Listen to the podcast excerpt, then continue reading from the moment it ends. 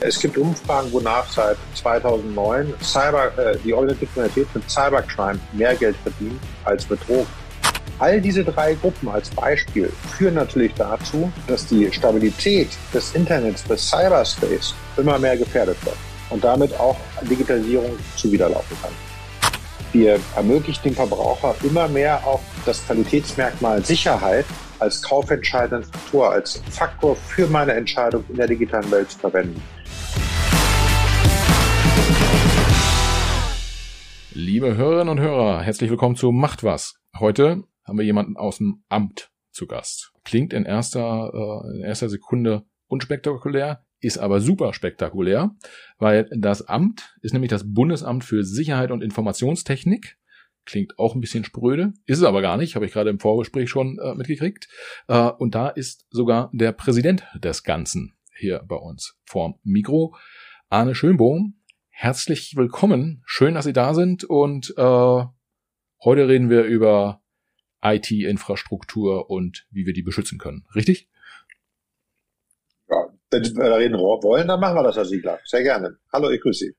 Ja, schön, schön, dass Sie da sind. Äh, IT-Infrastruktur wird ganz sicher eine äh, Rolle spielen. Aber bevor wir, bevor wir da direkt einsteigen, vielleicht haben Sie Lust, ähm, mal, also wenn ich jetzt mal so das Bundesamt für Sicherheit und Informationstechnik vorstellen müsste, äh, was ich natürlich sehr gern tue, würde ich sagen, das ist das Amt, was äh, im Auftrag der Bundesrepublik Deutschland auf alle IT-Themen äh, schaut, dort äh, schaut, wo können Schäden entstehen, wo gibt's äh, Sicherheitslücken etc., äh, dann darauf hinweist und versucht sozusagen uns als deutsche Gesellschaft äh, ein bisschen zu beschützen in dem Umfeld. Gut formuliert, wahrscheinlich nicht gut formuliert, aber Punkte getroffen. Nein, das klingt doch, ja, absolut, das klingt doch sehr gut. Wir haben, wir haben bei uns einen Leitspruch, ein, eine Art Mission Statement letzten Endes entwickelt äh, innerhalb des BSI. Und das heißt, das BSI als die Cybersicherheitsbehörde des Bundes gestaltet die Informationssicherheit in der Digitalisierung für Staat, Wirtschaft und Gesellschaft. Lassen Sie mich kurz erklären, was heißt das? Die Cybersicherheitsbehörde des Bundes, das BSI in Bonn, Freital und Saarbrücken, um die drei Standorte zu nennen in Deutschland, ist die zentrale Stelle, das Kompetenzzentrum der Bundesrepublik Deutschland für das Thema der Informationssicherheit. Und das ist entscheidend. Das heißt, nicht die anderen machen das nicht, sondern das ist die zentral, der zentrale Know-how-Träger letzten Endes, den man dort hat. Wenn Sie denken an das Thema des autonomen Fahrens, dann arbeiten wir mit dem Kraftfahrtbundesamt eng zusammen, um das autonome Fahren, das automatisierte Fahren sicherer zu machen. Wenn wir denken an das Thema äh, Smart Medicine, also die ganzen modernen Medi äh, Medizingeräte und die anderen Themen, dann unterstützen wir hier das Gesundheitsministerium mit all die verschiedenen Anwendungen. Denken Sie an das Thema der Energiewende, Smart Grids, Smart Metering und so weiter, dann unterstützen wir dort diese. Das heißt, das BSD ist dort die zentrale Kompetenzstelle. Und das liegt daran, warum haben wir das Know-how? Weil wir eben die Bundesregierung, die Bundesverwaltung schützen. Das ist das, was unsere originäre Aufgabe ist, hier hinzugehen und zu sagen, wie sicher ist es eigentlich, dies zu tun? Und das tun wir für die Bundesregierung und aufgrund dieses Know-hows, was wir haben, stellen wir das natürlich anderen auch zur Verfügung. Darum machen wir Absichtserklärungen mit Bundesländern, die mit Niedersachsen und dem Saarland zum Beispiel, die wir dann hier dabei unterstützen. Oder wir unterstützen die kritischen Infrastrukturen im Bereich Energie, Telekommunikation und so weiter und so weiter, die dort reglementiert sind, zu definieren, was ist der richtige Stand der Technik. Helfen den größeren und kleinen Unternehmen beispielsweise über die Allianz für Cybersicherheit, die größte Cybersicherheitsorganisation Europas mit über 6000 Teilnehmern und unterstützen auch im Bereich des digitalen Verbraucherschutzes. Und das machen wir mit rund 1550 Stellen, die wir haben. Und damit sind wir innerhalb Europas ein sehr großes und starkes Cybersicherheitsbehörde. Aber ich glaube, das ist auch aufgrund der besonderen Gefahren, die wir haben, mehr als notwendig. Ja, Cybersicherheitsbehörde, das war, das war der Begriff, den ich vorhin gesucht habe und nicht gefunden habe. Ich habe mich gefragt vorab, warum benötigen wir das auf Bundesebene? Ich habe jetzt verstanden, äh, Sie sind auf Bundesebene sozusagen unterhalb der Bundesregierung äh, äh, angesiedelt sozusagen. Deutschland, wie wir es schon öfter hier hatten ähm, im Podcast, spielt Föderalismus in der Organisation von äh, Themen eine große Rolle. Äh, das heißt, äh, sie arbeiten mit den einzelnen Bundesländern zusammen und müssen dann auch da eine Organisation finden. Aber äh, von der Organisation mal abgesehen, warum braucht es eigentlich eine extra Behörde äh, für diese für diese Thematik? Sie haben so ein paar Themen angesprochen, äh, Medizin ähm, äh, beispielsweise, wo Sie mit dem äh, Gesundheitsministerium zusammenarbeiten. Ist es so, dass diese ich sag mal Fachbehörden äh, dass denen im Zweifel die Kompetenz fehlt und sie das dann bündeln müssen, dann, dann, dann bereichsübergreifend zur Verfügung stellen? Oder warum hat man sich entschieden, so eine Behörde zu, zu gründen? Ist ja noch gar nicht so alt, glaube ich, oder? Ja, doch, äh, über 30 Jahre, also wir sind schon äh, stabiles äh, Alter haben wir, sage ich mal so. Ähm, warum, warum haben, warum ist das gebündelt? Das, das kommt heraus, als es gegründet worden ist, kam das heraus aus dem klassischen Thema der Verschlüsselung. Das heißt also Kryptoverfahren etc. Wir sind zum Beispiel auch die bei der NATO akkreditierte Stelle für die Bundesrepublik Deutschland für Informationssicherheit, Information Insurance, das BSI.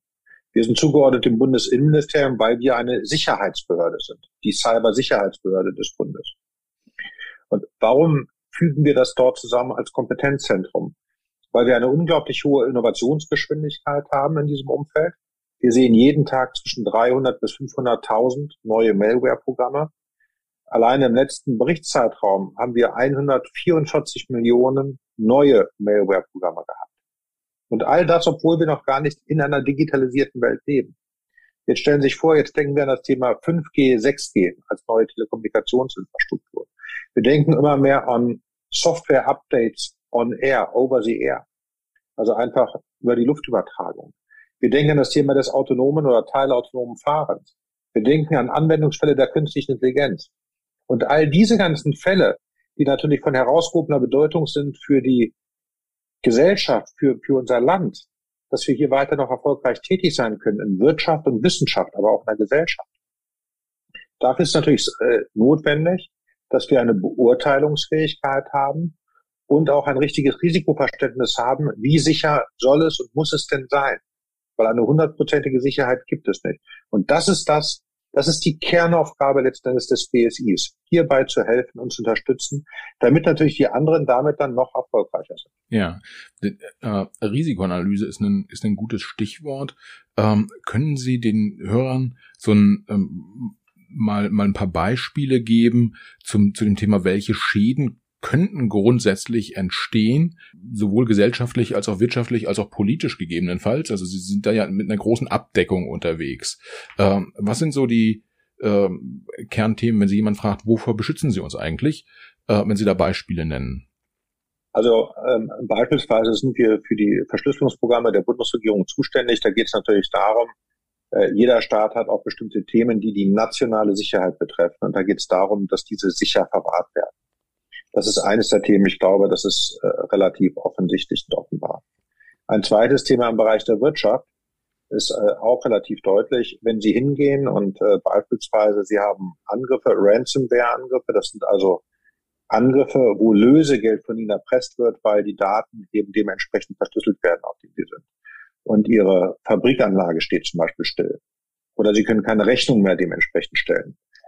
Und Sie können erst das dann wiederstellen, wenn die Programme entschlüsselt worden sind, die Daten entschlüsselt worden sind, Ihre ganzen Kundendaten. Das ist das, was ein Schaden ist für ein Unternehmen zum Beispiel. Das können Sie auch übertragen auf sich im privaten Bereich. Wir machen wahrscheinlich alle nicht mehr mit der alten Polaroid-Kamera äh, Bilder, sondern alle nur noch digital über das Smartphone und legen die irgendwo ab in einen Datenspeicher. Wenn dieser Datenspeicher von Ihnen privat verschlüsselt wird, da wird der Bürger wahrscheinlich auch dann sagen, ja mein Gott, da sind ja all meine Bilder drauf von mir und meinen Kindern und meiner Frau vielleicht oder meinem Mann. Und das ist dann doch auf einmal auch schon ein ganz kritisches Asset, was sie dementsprechend haben. Das sind so klassische Schäden, die wir uns vorstellen können. Oder denken Sie an die Universitätsklinik in Düsseldorf, die angegriffen worden ist, wo auch die Daten verschlüsselt worden sind. Die werden teilweise auch einfach zerstört. Dort wurden sie verschlüsselt. Und daraufhin musste sich die Universitätsklinik Düsseldorf für über zehn Tage abmelden von der Notfallaufnahme. Und das kann natürlich zu katastrophalen Folgen letzten Endes führen. Und daran sehen Sie, wie vernetzt unsere Welt schon ist und wie angreifbar wir sind und wie dieses, was sonst so klingt, bisschen wie Science Fiction auf einmal ganz real werden kann, wenn sie medizinisch gesehen nicht mehr behandelt werden können, wenn ihre privaten Daten, ihre Bilder, ihre Historie ihres Lebens letzten Endes weg sein sollte, da merken sie auf einmal, was für ganz gravierende Auswirkungen das haben kann. Von den ganzen anderen schlimmen Themen wie Erpressung und so weiter möchte ich gar nicht erst versprechen. Ja, das klingt schon mehr oder weniger dramatisch, äh, wenn man wenn man das so hört. Sie sagten vorhin, wenn ich Sie richtig verstanden habe, äh, und wir leben noch gar nicht richtig in einer digitalisierten äh, Welt. Habe ich meinten Sie das so? Also es wird noch viel weitergehen und damit werden wir äh, ja, German Angst Stichwort noch viel angreifbarer werden. Ist das ist das so ein bisschen so der Aus, Ausblick? Ja, nicht, dass wir angreifbarer werden, sondern wir werden erst einmal digitaler. Ähm, ich mache ein Beispiel, Herr Siegler. Wir gehen hin und sagen, im Bereich der, der künstlichen Intelligenz werden wir ganz neue Einsatzformen haben der künstlichen Intelligenz. Es werden wahrscheinlich dann auch zukünftig erkannt werden, Bilddiagnoseprogramme beispielsweise im medizinischen Bereich, vollautomatisierter Abgleich, wodurch man dann insgesamt einen höheren Qualitätsstandard bekommen wird als bei einem Arzt, weil man einfach andere Datengrundlagen hat und daraus selbst lernend sind. Wenn Sie aber hingehen, beispielsweise, ich war vorgestern bei der Eröffnung des, der Ausstellung des Deutschen Museums in Bonn hier zum Thema Künstliche Intelligenz. Wenn Sie dort aber falsche Bilder einstellen beim Bildverarbeitungsprogramm, bei, im Bereich der künstlichen Intelligenz des maschinellen Lernens, dann können dadurch natürlich auch erhebliche Fehlaussagen oder Falschaussagen hineinkommen. Und das sind die Themen, da geht es nicht um Angst, sondern es geht darum, dass man einem diese Angst nimmt, indem es nachvollziehbar ist und indem man eben eine höhere Resilienz, also Widerstandsfähigkeit der Systeme hat, wenn wir uns immer weiter digitalisieren. Und das werden wir natürlich tun. Und wir werden auch eine immer größere Abhängigkeit haben. Wie groß die ist, vielleicht noch ein Beispiel, merken wir doch alleine schon an dem Thema Navigationssysteme. Ich weiß noch, ich habe noch gelernt früher, als ich Wehrpflichtiger war, eine Karte zu lesen. Fragen Sie mal meine Kinder, die sind jetzt 14, wie Kartenlesen geht. Die kennen das gar nicht mehr. Und da haben wir natürlich auf einmal eine Abhängigkeit vom Navigationssystem und wir lesen ja jetzt schon, ab und an fährt einer aus Versehen in einen Fluss rein, weil da eine Brücke eingezeichnet war im Navigationssystem. Und solche Fehler können passieren, dürfen aber nicht passieren, aber vor allem muss das System so widerstandsfähig sein, dass es gegen Angriffe von bösartiger Natur stark gewappnet ist. Und das ist das, wofür wir stehen im BSI als Cybersicherheitsbehörde des Bundes. Ja, ähm, wenn wir äh, diese, dieses breite Themenspektrum uns angucken, in dem wir uns digitalisieren, also die, Sie haben die Klinik angesprochen, Sie haben äh, Karten angesprochen, autonomes Fahren etc., äh, dann bewegen Sie sich ja nicht nur technologisch in einem schon relativ breiten Umfeld, sondern auch, ich sag mal so, organisatorisch, äh, wirtschaftlich, politisch etc. Also sie haben mit ganz vielen unterschiedlichen Spielern auf diesem Markt zu tun. Also äh, eine Universitätsklinik tickt komplett anders als ein Automobilhersteller, äh, als äh, das Gesundheitsministerium, als äh, ich weiß nicht, eine, eine regionale Verwaltung oder ja, irgendwie einen, einen Apple als Telefonhersteller. Ja, Stichwort Kamera. Wenn Sie in all diesen Bereichen unterwegs sind, ich gehe mal davon aus, technologische Kompetenz, die Sie, die Sie ähm, äh, aufbauen bei sich in der Behörde. Das ist so die, die Basis. Aber sie müssen ja noch viel mehr drumherum äh, äh, an Kompetenzen aufbauen, um in all den Bereichen auch arbeiten zu können, produktiv.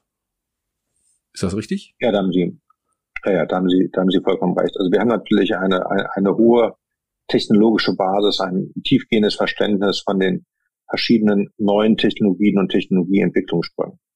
Beispielsweise als wir den Standort in Freital neu aufgebaut haben zum Thema 5G, hat sich kurze Zeit danach dann auch Vodafone dort niedergelassen mit einem Kompetenzzentrum, um da eben auch 5G, 6G und so weiter weiter auszubauen.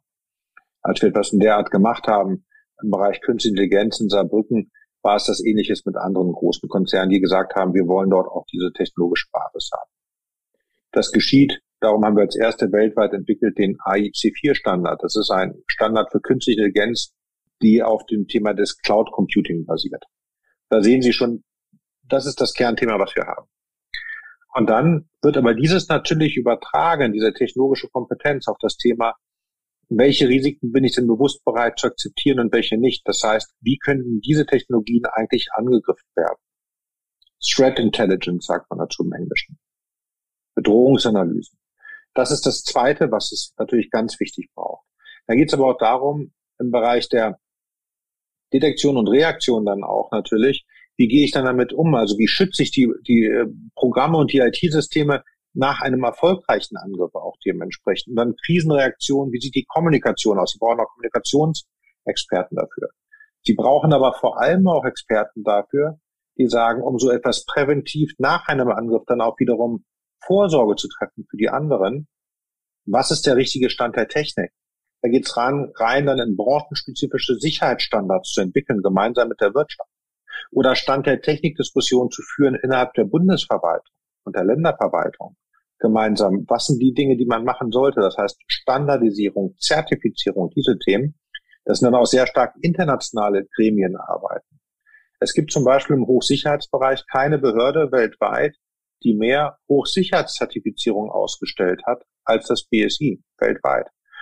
Und das sind so Themen, wo Sie merken, für all dieses braucht man verschiedenste Qualifikationen. Sie brauchen den Physiker, Sie brauchen den Informatiker, Sie brauchen den Mathematiker und, und, und. Aber Sie brauchen auch einen Betriebswirt, einen Verwaltungswirt.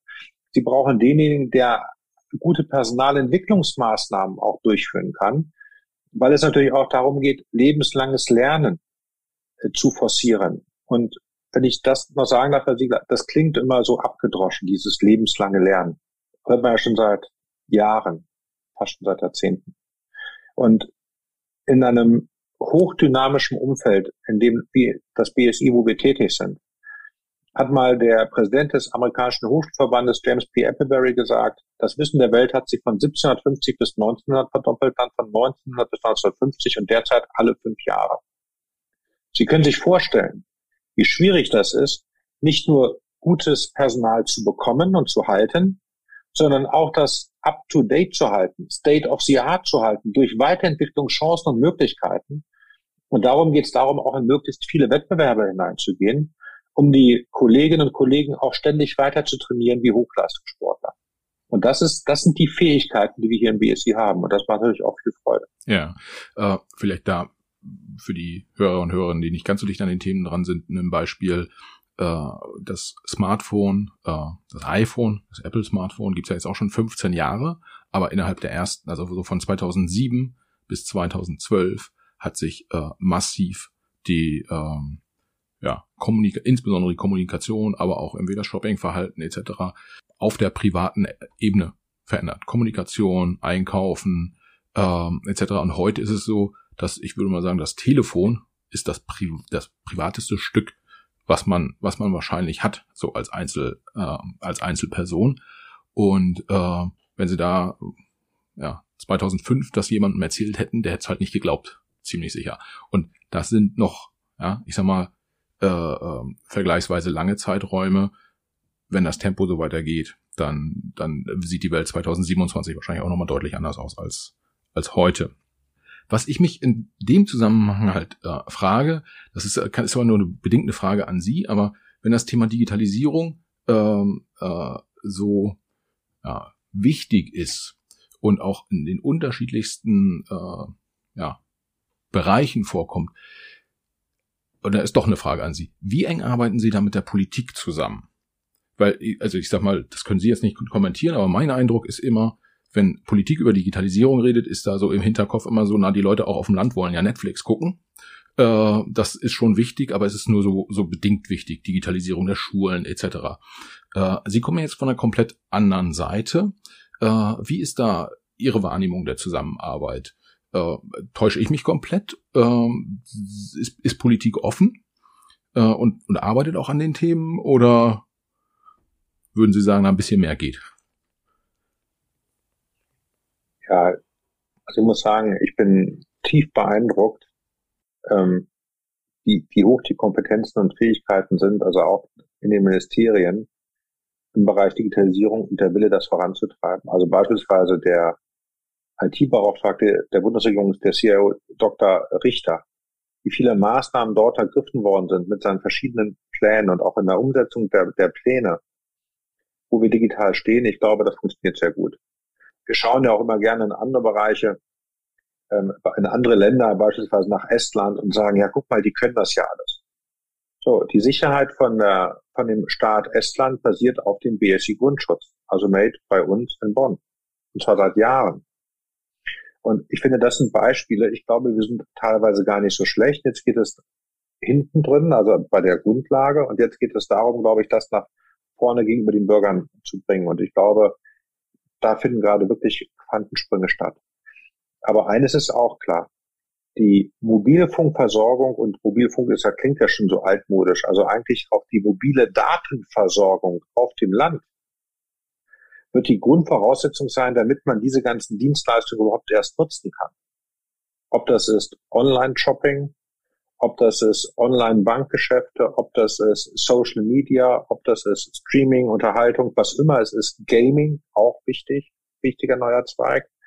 Aber vielleicht auch die Geschäfte mit der Verwaltung zu machen, über den digitalen Personalausweis. Das sind, glaube ich, so Beispiele, Dafür braucht man immer Datenverbindung. Ansonsten funktioniert es nicht. Und darum ist das natürlich die zentrale Voraussetzung. Und das muss sicher sein. Und das ist das, wofür wir stehen als BSI, als Cybersicherheitsbehörde des Bundes. Ja. Und, die Politik ist da sehr aufgeschlossen. Äh, das freut, das freut mich zu hören. Wenn wir uns die Themen angucken, wir haben gesagt, ähm, auf, auf dem Land zum Beispiel ähm, ist die ist insbesondere die Verfügbarkeit von Mo Mobilfunk äh, bzw. Daten wichtig. Ähm, das ist ja auch tatsächlich was, wo Leute sagen, Mensch, irgendwie, genau da habe ich auch so ein bisschen, bisschen Angst, dass ich beispielsweise auf dem Handy möchte ich kein Banking machen, ich setze mich äh, äh, lieber zu Hause vor den, vor den Rechner und mache da Online-Banking. Wahrscheinlich macht aus Sicherheitsgründen gar keinen, gar keinen Unterschied. Aber wenn Sie ähm, er erklären sollten, woher kommen denn die unterschiedlichsten Bedrohungen eigentlich für unsere ähm, IT-Infrastruktur. Kann man da Bezug nehmen, vielleicht auch auf aktuelle Gefahrenlagen sagen, das sind so die äh, drei, vier wichtigsten Gefahrenquellen oder Gefahrenträger, auf die Sie einen Blick haben? Ja, wir haben, wir haben natürlich deutlich mehr im Blick, das ist klar, aber Sie können vielleicht drei klassische Themen, ähm, würde ich versuchen zu unterscheiden. Das eine ist natürlich, dass, hoch, dass es hochspezialisierte Angriffe gibt, also wo eigene einzelne Staaten andere versuchen anzugreifen. Spionage sagt man dazu umgangssprachlich. Das gibt es schon weit vor James Bond und all den anderen. Äh, es gab immer einen Spruch, das ist äh, neben der äh, neben der Prostitution eines der ältesten Gewerbe der Welt Spionage. Okay, klar, das gibt's immer und wird's geben. Und da arbeiten wir natürlich mit den äh, Nachrichtendiensten auch zusammen mit dem Bundesamt für Verfassungsschutz zum Beispiel, um hier entsprechend Spionageabwehr zu machen. Das ist ein Bereich. Zweite Thema, ganz klar, da geht es um das Thema der organisierten Kriminalität. Das heißt, da geht man hin und äh, es gibt Umfragen, wonach seit 2009 Cyber, äh, die organisierte Kriminalität mit Cybercrime mehr Geld verdient als mit Drogen. Und das, obwohl wir noch nicht in einer digitalisierten Welt leben. Und da arbeiten wir natürlich sehr eng zusammen mit dem Bundeskriminalamt, aber auch den anderen Landespolizeien, um hier natürlich in einem Austausch zu sein und zu sagen, weil jeder Angriff ist ja auch eine Straftat, muss verfolgt werden, etc. Das ist die zweite große, sage ich mal, Tätergruppe, die wir haben. Und dann eine dritte Gruppe, die immer weiter in den Vordergrund tritt, das ist die der Hektivisten. Das sind also diejenigen, die eine bestimmte politische Überzeugung haben oder eine sonstige Einstellung haben und der Meinung sind, ich zeige meine Meinung, indem ich andere lahmlege oder angreife. Ich mache ein Beispiel. Wir haben den, den russischen Angriff, Krieg gegen die Ukraine. Und da gibt es zum Beispiel eine Hektivistengruppe, die heißt Anonymous, lange bekannt, wo es dann heißt, wir wollen diejenigen, die den russischen Staat unterstützen oder im Eigentum des russischen Staates sind, wie zum Beispiel Rosneft Deutschland, wollen wir angreifen und lahmlegen, hacken. Das ist die dritte Gruppe.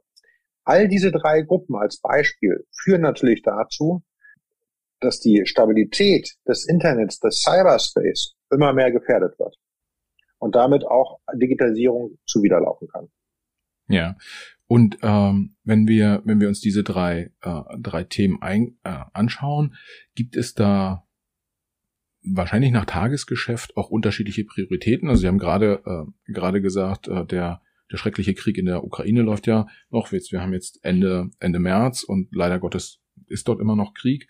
Ähm, da haben Sie dann ein, ein, ein, ein ganz besonderes Auge äh, auf die Themen. Arbeiten Sie dann auch mit anderen Behörden da äh, zusammen im Sinne von, keine Ahnung, mit dem Bundesnachrichtendienst oder mit dem Verfassungsschutz im Sinne von äh, Spionageabwehr.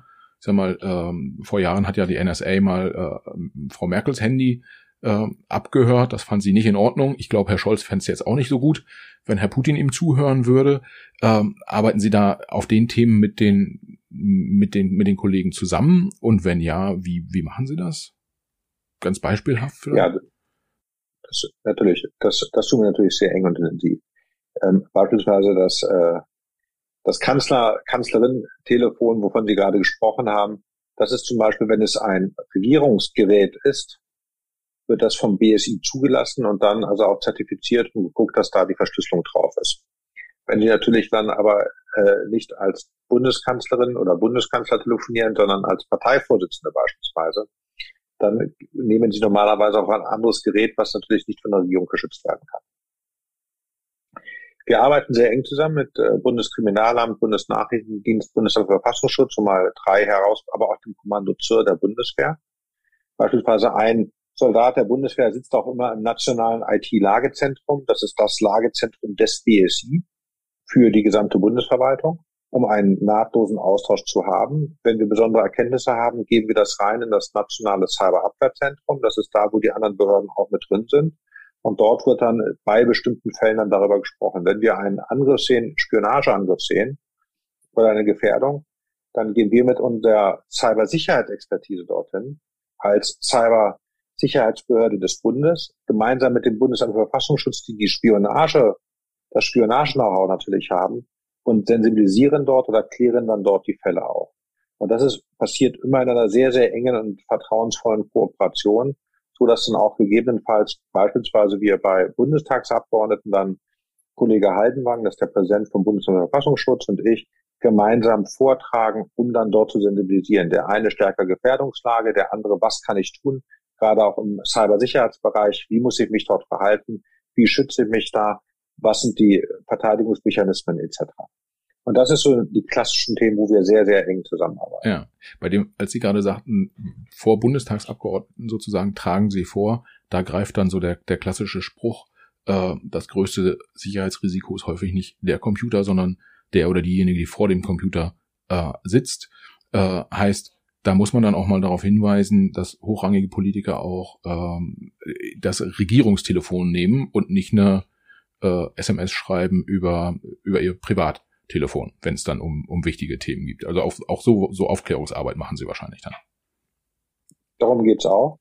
Das ist das klassische Thema der Sensibilisierung, wie das heißt. Da geht es letzten Endes dann darum, einen zu sensibilisieren, darauf aufmerksam zu machen, dass man natürlich auch in einer bestimmten Funktion qua Amt ein besonderes Angriffsziel ist. Hm für das Thema der Aufklärung von anderen und ein besonderes Nachrichteninteresse daran auch besteht. Und darum ist, gilt es da natürlich auch, nicht nur einen physikalischen Schutz zu gewährleisten, das machen dann ja die Kollegen vom Bundeskriminalamt, also Personenschutz zum Beispiel, sondern auch in der digitalen Welt das zu gewährleisten. Und das kommt dann den digitalen Persönlichkeitsschutz, das sind dann Themen, die dann vom BSI kommen. Hm, hm. Und ähm, wenn wir wenn wir jetzt so sprechen, das klingt dann auch so ein bisschen, ich sag mal so, nach äh, James Bond, ähm, was, was da zum Teil gemacht wird, aber ähm, letztendlich ist es ja viel weitergehend, weil die unterschiedlichsten Lebensbereiche sehr ähm, stark vernetzt sind. Äh, können wir können wir da über so äh, Vernetzungsthemen, Spillover-Effekte, glaube ich, äh, nennt man es, wenn dann wenn dann da was äh, schief geht, können wir da mal drauf eingehen? Vielleicht, wenn Sie sich anschauen, es äh, gab ja hier eine Satellitenverbindung, die in äh, Osteuropa, aber auch in Zentraleuropa genutzt worden ist. Und diese Satellitenverbindung ist dann am 24. Februar 4 Uhr, sage ich mal, äh, gelockt worden und dadurch gestoppt worden durch ein Update. Ist gerade auch äh, ging gerade auch durch die Presse und dadurch wurden Tausende von Windkraftanlagen konnten nicht mehr gesteuert, gewartet werden in Deutschland. Klassischer Kollateralschaden, Spillover-Effekte. Wenn Sie sich anschauen, wenn Sie auf ähnliche Infrastrukturen oder IT-Architekturen zurückgreifen, dann ist es natürlich so, wenn Sie damals an Stuxnet denken, 2010 war das, das waren die iranischen Nuklearanlagen, also relativ weit weg. Und, und diese Schadsoftware wurde dann nicht nur im Iran gefunden, sondern auch in Skandinavien oder in Indonesien, in Südostasien. Also ganz geografisch ganz weit weg davon, weil die ähnliche äh, Industriesteuerungsanlagen verwendet haben. Und das sind klassische Spillover-Effekte. Das heißt, die greifen eine Infrastruktur an und haben hier eine bestimmte Schwachstelle, die ausgenutzt wird. Und wo immer das gleiche Produkt oder Teilbereich genauso verwendet wird, werden sie dann später dieses, diese Schadsoftware dann dort dementsprechend wiederfinden. Und das macht es natürlich sehr, sehr schwierig nachzuvollziehen. Denke ich an Log4j zum Beispiel, eine Schwachstelle in einer Datenbank, Open Source, wo eben dann letzten Endes es ganz, ganz viele Abstrahleffekte hat auf alle möglichen anderen verschiedenen Anwendungen. Und das zeigt aber auch gleichzeitig, wie verletzlich auch unsere digitale Gesellschaft ist. Kann man, kann man sagen, dass man einerseits ähm, ist sozusagen, wenn das digitale Arbeiten oder das digitale System sich ähnelt, sprich äh, Windkraftanlagen, äh, da eine Steuerung liegt im, im, im Cloud Computing, äh, nenne ich also ne, irgendwie nur mal so beispielhaft, äh, aber auch die Ampeln in einer Stadt werden äh, auf eine ähnliche Art gesteuert. Also Informationen werden ausgetauscht, es gibt einen, einen Server und dann kann derjenige, der rausgekriegt hat, wie man sich da bei den Windkraftanlagen äh, reinhackt, der weiß dann auch, wie man in Hamburg irgendwie die Ampeln äh, äh, manipulieren könnte, beispielsweise. Gibt solche Themen? Ist es das, was Sie gerade beschrieben haben, äh, dass man Chartsoftware an unterschiedlichen Stellen finden kann? Was, was ich versucht habe zu beschreiben, war eher noch etwas anderes. Das war etwas nach dem Motto, Sie haben einmal den Schlüssel für ein bestimmtes Schloss und dadurch können Sie das Schloss aufschließen, egal ob das die Tür ist bei Ihnen zu Hause oder in einer Bank oder in einem Hotel, weil alle die das gleiche Schloss verwenden. Das heißt, wenn Sie also eine ähnliche Konfiguration, eine gleiche Konfiguration haben und Sie einmal drin sind, dann kommen Sie dort überall rein. Das Beispiel, das ist das eine Beispiel. Es gibt aber natürlich, und da haben Sie vollkommen recht, ein zweites Beispiel. Das ist das des Cloud Computing. Und darum ist es so wichtig, dass die Clouds gut abgesichert sind. Clouds ist praktisch wie eine Art Hotel, wo eine viel, wo eine oder ein, ein großes äh, Hochregallager, wo ganz viele Waren drin sind. Und das hat unglaubliche Effizienzvorteile und auch Vorteile, also für denjenigen, der es benutzt, ist es ganz toll. Wir haben ja wahrscheinlich alle das, ob das ist über Apple oder Google oder wer auch immer das ist oder Amazon oder whatever oder viele Deutsche natürlich auch, Deutschland Cloud etc. Anbieter. Aber das Entscheidende ist, das ist natürlich auch ein hochattraktives Ziel, weil da so viele Daten sind und so viele Dienste darauf laufen. Und das macht es natürlich auch als Ziel attraktiv, attraktiv. Und auch wenn sie besser geschützt sind, müssen sie natürlich deutlich besser geschützt werden, um die zahlreichen Angreifer abzuwehren. Das ist das zweite Thema. Das heißt, wenn Sie eine gleiche Cloud-Infrastruktur haben darüber läuft ein Krankenhaus oder es läuft eine staatliche Organisation da drauf und daneben läuft dann nochmal die Ampelsteuerung Stadt Hamburg, was Sie gerade gesagt hatten, da drauf ist ein fiktives Beispiel. Dann können Sie natürlich, wenn Sie die zentrale Cloud lahmlegen, worauf all diese Daten zugreifen, legen Sie damit natürlich auch die gesamten Endkundensysteme lahm, also Ampelanlagen, ähm, äh, Krankenhaus oder staatliche Systeme, wenn es dort laufen. Und darum bedarf es hier eine besondere Zertifizierung, zum Beispiel einem C5-Standard. Ja, das heißt, äh, vereinfacht gesagt hat man einmal eine große Tür, wenn man da durchgeht, dann liegen da unterschiedlichste Themen, also unterschiedlichste äh, äh, Lebensbereiche der Menschen werden dort ähm, bedient. Äh, und auf der anderen Seite ist es so, es gibt ganz, ganz viele Türen, durch die ein äh, Krimineller meinetwegen gehen könnte. Und er hat dann einmal den Schlüssel, der für alle Türen passt und äh, kann dann hinter diesen, diesen vielen Türen Unfug betreiben. Beim, beim Thema ähm, Cloud Computing, da, wenn man da nochmal drauf schaut, Sie sagen, die werden nochmal extra, also ein Anbieter für Cloud Computing in, wird in Deutschland nochmal extra zertifiziert. Wie ist das denn, wenn Sie internationale Anbieter haben? Also gerade im Cloud Computing sind ja Microsoft, Amazon und äh, äh, Google da ganz, ganz weit vorn. Ich habe jetzt gelesen, gerade heute, dass auch Lidl äh, das äh, Thema anbietet und sich da sehr viel von verspricht. Äh, ich würde vermuten, der Draht zu Lidl ist relativ kurz, weil die sitzen ja in Deutschland, aber äh, wie arbeiten Sie denn mit den großen Amerikanern zusammen? Sehr, sehr eng und vertrauensvoll, weil das BSI weltweit einen sehr, sehr guten Ruf äh, genießt und hat. Und ähm, ich mache ein Beispiel. Wir haben entwickelt das sogenannte C5-Testat. Das ist das äh, Cloud Computing Zertifikat für Sicherheitslösungen. Das ist jetzt nicht sehr hoch, aber es ist ein höheres Sicherheitszertifikat, was geprüft wird von den, von den, von Wirtschaftsprüfungsgesellschaften anhand des Schemas vom BSI. Und diejenigen, die zum Beispiel so ein C5-Zertifikat haben, um mal darauf einzugehen, was Sie gerade gesagt haben, sind beispielsweise Amazon Web Services, Google, aber auch zum Beispiel Alibaba, um mal drei zu nennen, wo man nicht sofort als erstes denkt, die sagen, wir wollen das machen, nicht weil es, weil wir es gerne machen, sondern wir wollen es machen, weil es ein Qualitätsversprechen ist, weil es ein Sicherheitsversprechen ist, dass wir hiermit eine höhere Sicherheit gewährleisten, als wir es ansonsten tun könnten. Und das ist natürlich eine, eine schöne Auszeichnung auch für das BSI, weil wir es mitentwickelt haben. Ja, das heißt, im Zweifel läuft auch Alibaba da draußen rum und sagt, guck mal hier, wir haben das Zertifikat von, äh, vom, vom deutschen BSI und kann das sogar dann auch zur Kundengewinnung nutzen, weil ist ein Qualitätszertifikat, wie Sie gerade schon, schon sagten. Ähm, das, das ist, das ist, das ist ja sehr spannend. Können Sie, können Sie im Zweifel denen noch eine Rechnung stellen, äh, wenn Sie so ein Zertifikat aus, ausstellen, weil die nutzen das bestimmt fürs Marketing. Aber wenn wir, wenn wir auf diese Themen gucken, jetzt haben wir irgendwie, wir haben über Cloud Computing gesprochen, zum Beispiel, wir haben auch über äh, äh, das autonome Fahren gesprochen. Gibt es auch Situationen, wo Sie sagen, äh, im ersten Moment ähm, werden Schäden angerichtet, die vielleicht sogar überblickbar sind, aber äh, es gibt auch die sogenannten Kollateralschäden.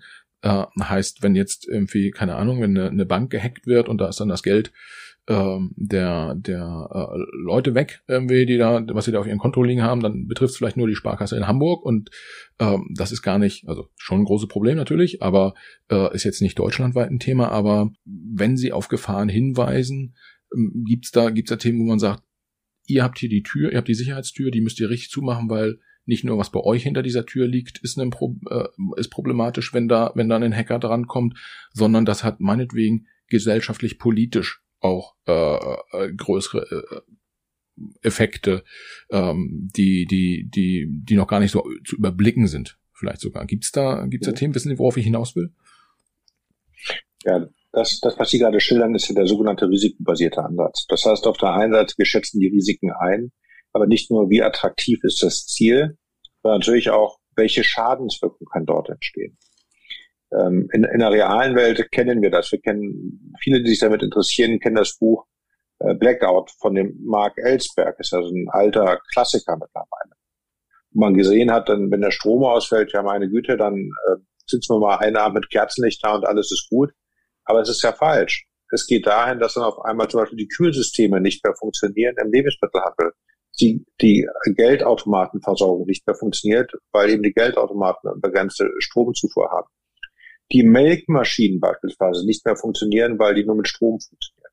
Das heißt, daran merkt man auf einmal diese ganzen Kettenwirkungen und das ist das, worauf sie hinausgehen. Etwas Ähnliches sehen wir natürlich auch hier im, in der digitalen Welt.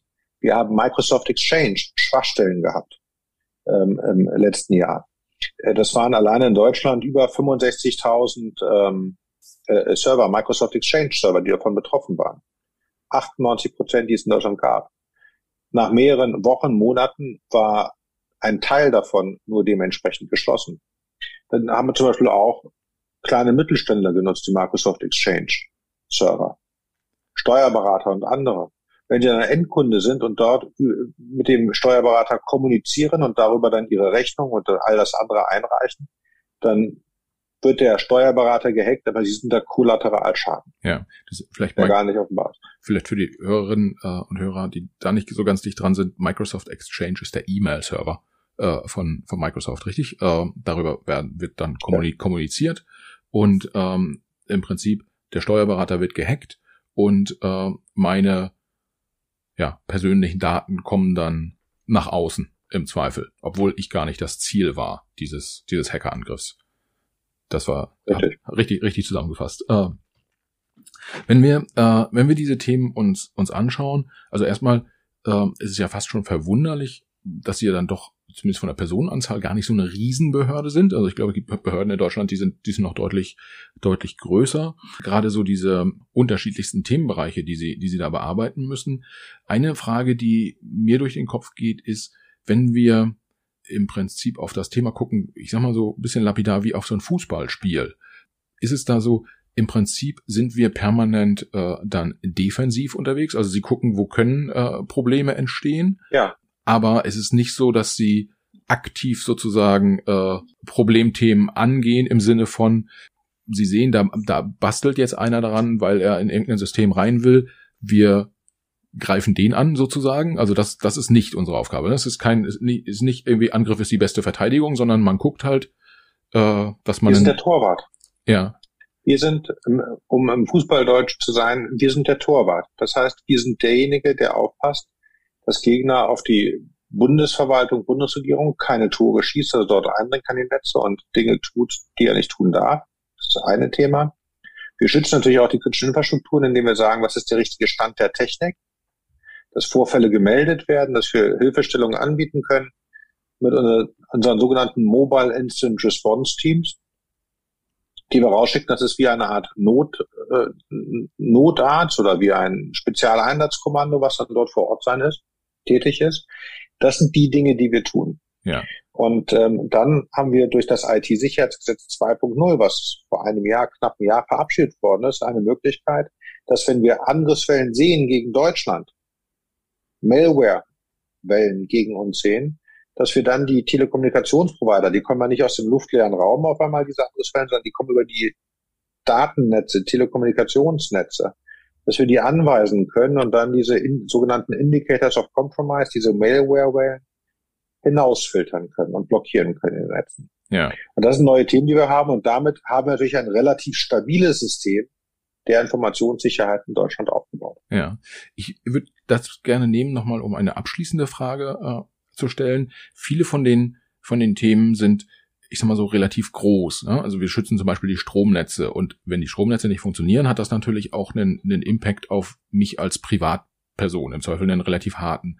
Aber gibt es auch so Themen, äh, wo Sie sagen, äh, neben dem, neben dem äh, Versand von Malware über die äh, Telekommunikationsdienstleister, wo Sie sagen, da hat Ihre Arbeit direkt äh, für den, für den kleinen Mann auf der Straße sozusagen einen, einen Impact, wo er das in seinem täglichen Leben merkt, weil viele Sachen äh, äh, ihre Arbeit merkt er ja nur, wenn es irgendwie nicht funktioniert hat, so die ganz ganz großen Themen. Aber äh, wo begegnet man ihnen äh, im täglichen Leben?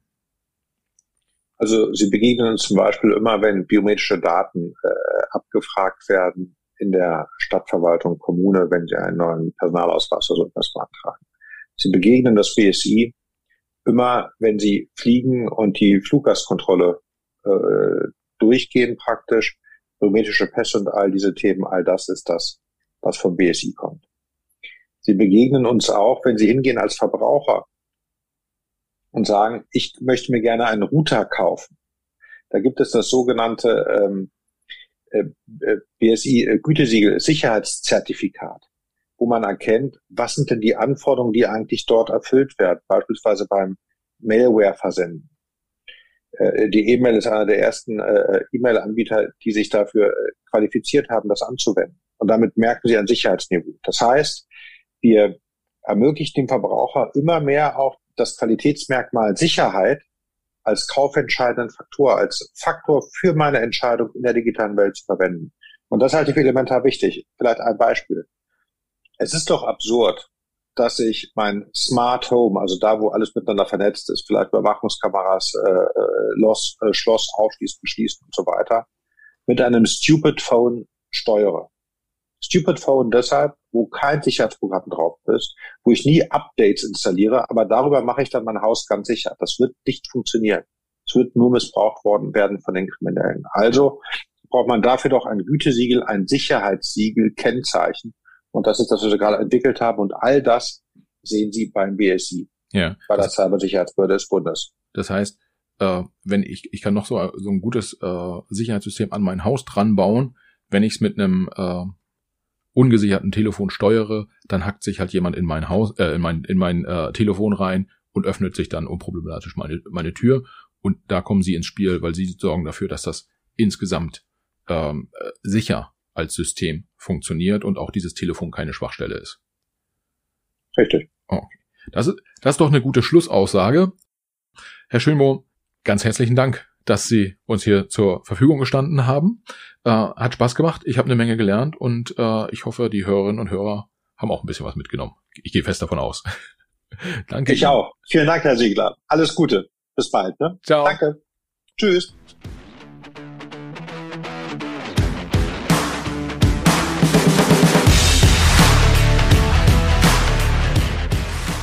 Liebe Hörerinnen und Hörer, vielen Dank fürs Zuhören. Schön, dass ihr auch dieses Mal wieder dabei wart. Für die Macherinnen und Macher unseres Podcasts, inklusive meiner Person, Michael, der ja hier netterweise äh, diesen Podcast hosten darf, für uns alle wäre es das größte Kompliment, wenn ihr dem Macht was Podcast eine 5-Sterne-Bewertung und einen positiven Kommentar auf Apple Podcast oder einer anderen von euch genutzten Podcast-App hinterlasst. Wir freuen uns auch, wenn ihr dem Macht was Podcast auf Instagram, Facebook, LinkedIn oder Twitter folgt. Schreibt uns dort gern Nachrichten, kommentiert unsere Episoden, übt gern auch Kritik und macht uns gern auch Vorschläge für Gäste, die ihr mal bei uns im Gespräch hören wollen würdet. Vielen Dank, viele Grüße und bis zur nächsten Folge. Alles Gute, bis dahin. Ciao.